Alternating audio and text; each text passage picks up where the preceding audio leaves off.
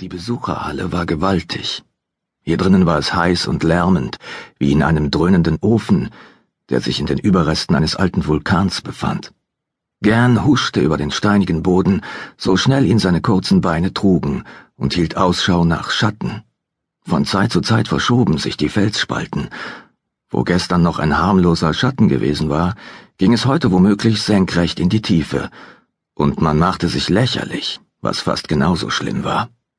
Die Halle hatte kein Dach. Die Wände stiegen steil in die Höhe, hoch in den offenen Himmel, der schwarz und leer über dem Rand des Kraters stand. Diese Leere ließ Gens Haut kribbeln, obwohl er wusste, dass Xitils Lieblinge ihn nicht behelligen würden. Nicht dieses Mal. Er traf auf Höflinge, die miteinander plauderten oder sich zwischen den gemeißelten Säulen zankten, die vom Boden emporragten. Hier ein vierzehn Fuß hoher Granitphallus, Dort ein klaffendes Maul aus Onyx, groß genug, um einen Ochsen zu verschlingen. Nicht, dass auch nur die Hälfte dieser Dummköpfe gewusst hätte, was ein Ochse ist, dachte Gern mit einem Naserümpfen und umrundete ein paar rosige Lippen aus Bergkristall. Gern dagegen wusste es sehr wohl. Er war vielleicht jung, er war vielleicht klein, aber er wusste mehr über die Welt der Menschen als jeder einzelne von ihnen.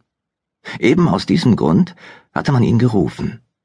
Eine Mischung aus Furcht und Vorfreude jagte gern einen Schauer über den Rücken. Es war gefährlich, die Aufmerksamkeit der Gefürchteten auf sich zu ziehen. Aber, oho, es versprach interessant zu werden.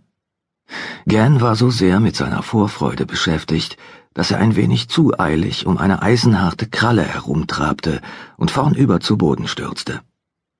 Seine Herzen schlugen heftig vor Entsetzen, ein langer Schlangenschwanz, stachelig und todbringend, peitschte über seinen Kopf hinweg. Dummkopf, schalt sich gern stumm. Wie konnte er nur in der Halle mit offenen Augen träumen? Schließlich war er ein ausgewachsener Dämon und kein zwei Jahre alter Kobold.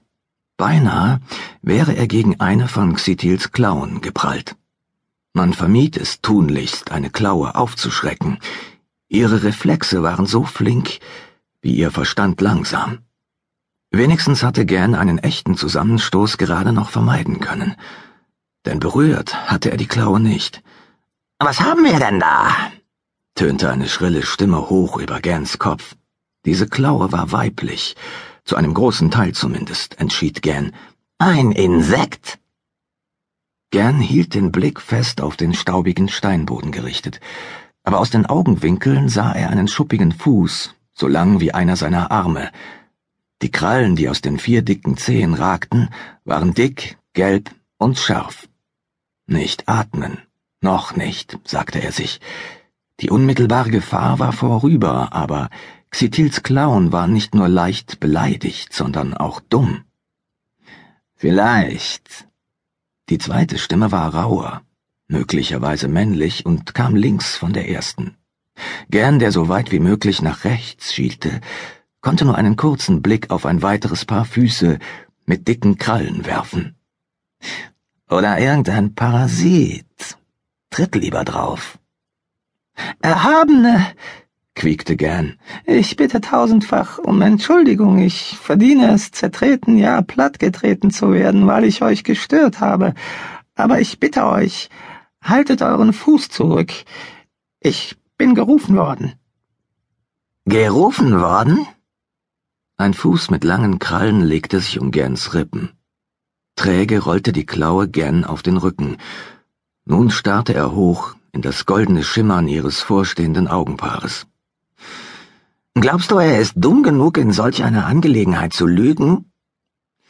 Er sieht so dumm aus, dass ich ihm fast alles zutrauen würde. Tritt lieber drauf. Oh, Erhabene, in der Tat war ich dumm, weil ich euch beleidigt habe, aber ich wäre nicht so hirnlos zu lügen, wenn es um die Gefürchtete geht. Wenn ich nicht die Wahrheit spreche, dann straft mich zweimal, dreimal, straft mich endlos, aber jetzt lasst mich ihrem Ruf nachkommen. Du großer blöder Trottel, wenn ich dumm wäre, könnte ich doch nicht lügen, auch nicht mit Worten. Und wenn Xitil unzufrieden ist, weil ich mich verspäte, dann wird sie auch unzufrieden sein, weil du mich aufgehalten hast.